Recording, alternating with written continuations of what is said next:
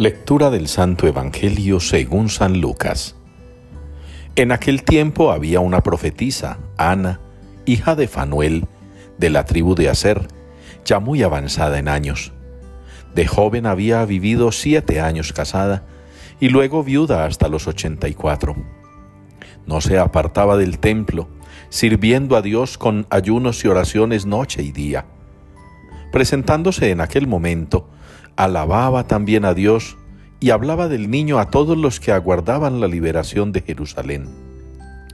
Y cuando cumplieron todo lo que prescribía la ley del Señor, Jesús y sus padres volvieron a Galilea, a su ciudad de Nazaret.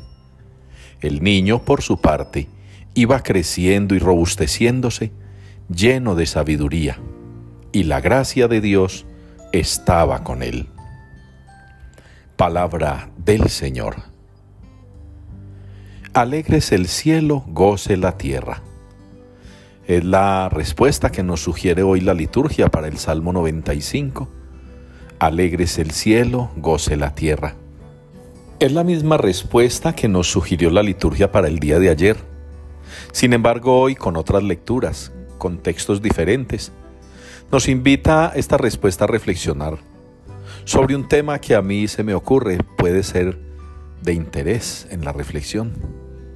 Y es que la alegría y el gozo de la Navidad deberían ser para todas las edades. Estamos presenciando, o por lo menos desde mi perspectiva o percepción como sacerdote, he visto cómo la novena de Navidad, por ejemplo, y la Eucaristía están siendo muy valoradas por los adultos, por los mayores por aquellos que crecieron en familias donde sus padres y abuelos los educaron en la fe, les dieron las primeras enseñanzas en cuanto a lo religioso, a lo espiritual. Son los viejos que se están acabando, que se están terminando porque todos van llegando a una edad en la que ya no van a la iglesia, pueden ir poco, no tienen quien los lleve.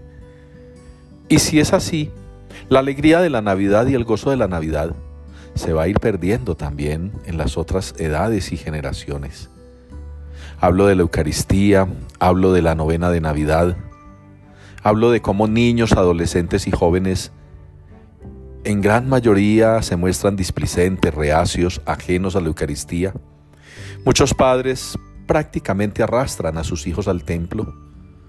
Muchos se confiesan con tristeza de la amargura que les da haber malcriado, según sus palabras, a sus hijos, de tal manera que ya no quieren asistir a la Eucaristía, de que ya no le encuentran sentido a los oficios religiosos. Y no es que haya mala crianza, no. Lo que pasa es que como padres, nunca a ellos, quizá padres jóvenes, les inculcaron en sus familias también de padres jóvenes el amor a Cristo, el amor a la iglesia, el respeto, la devoción por los sacramentos. Ustedes y yo tenemos que unirnos en oración y pedirle al Señor que nos ilumine, que nos muestre caminos para volver a cautivar a niños, adolescentes y jóvenes para Cristo. En una iglesia que no sea para ellos lo que fue para muchos, un sitio de entretenimiento, de esparcimiento, un sitio en el cual permanecer para evadir la aburrición o la poca oferta que había de entretenimiento.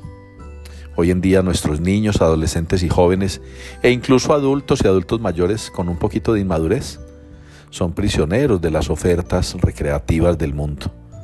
Las redes sociales, los teléfonos inteligentes, todo aquello que va copando el tiempo de la gente, de tal manera que no les queda tiempo para algo aburrido como la oración, para algo monótono como la Eucaristía, para algo sin sentido como Dios o la religión que la alegría del cielo y el gozo de la tierra sea para todas las edades, y que no nos consolemos creyendo los sacerdotes y los laicos comprometidos que todavía hay mayores en nuestra iglesia que la sostienen y animan. No, si no nos preocupamos de que los niños, adolescentes y jóvenes recuperen la verdadera alegría de la Navidad, que no recuperen el verdadero sentido de la fe, si no permitimos a los jóvenes, niños y adolescentes una verdadera formación espiritual y religiosa, pues estemos seguros de que esto se va a terminar poco a poco y como lo profetizó su santidad Benedicto XVI, quedaremos tan poquiticos como cuando empezó la iglesia y habrá que comenzar de cero nuevamente.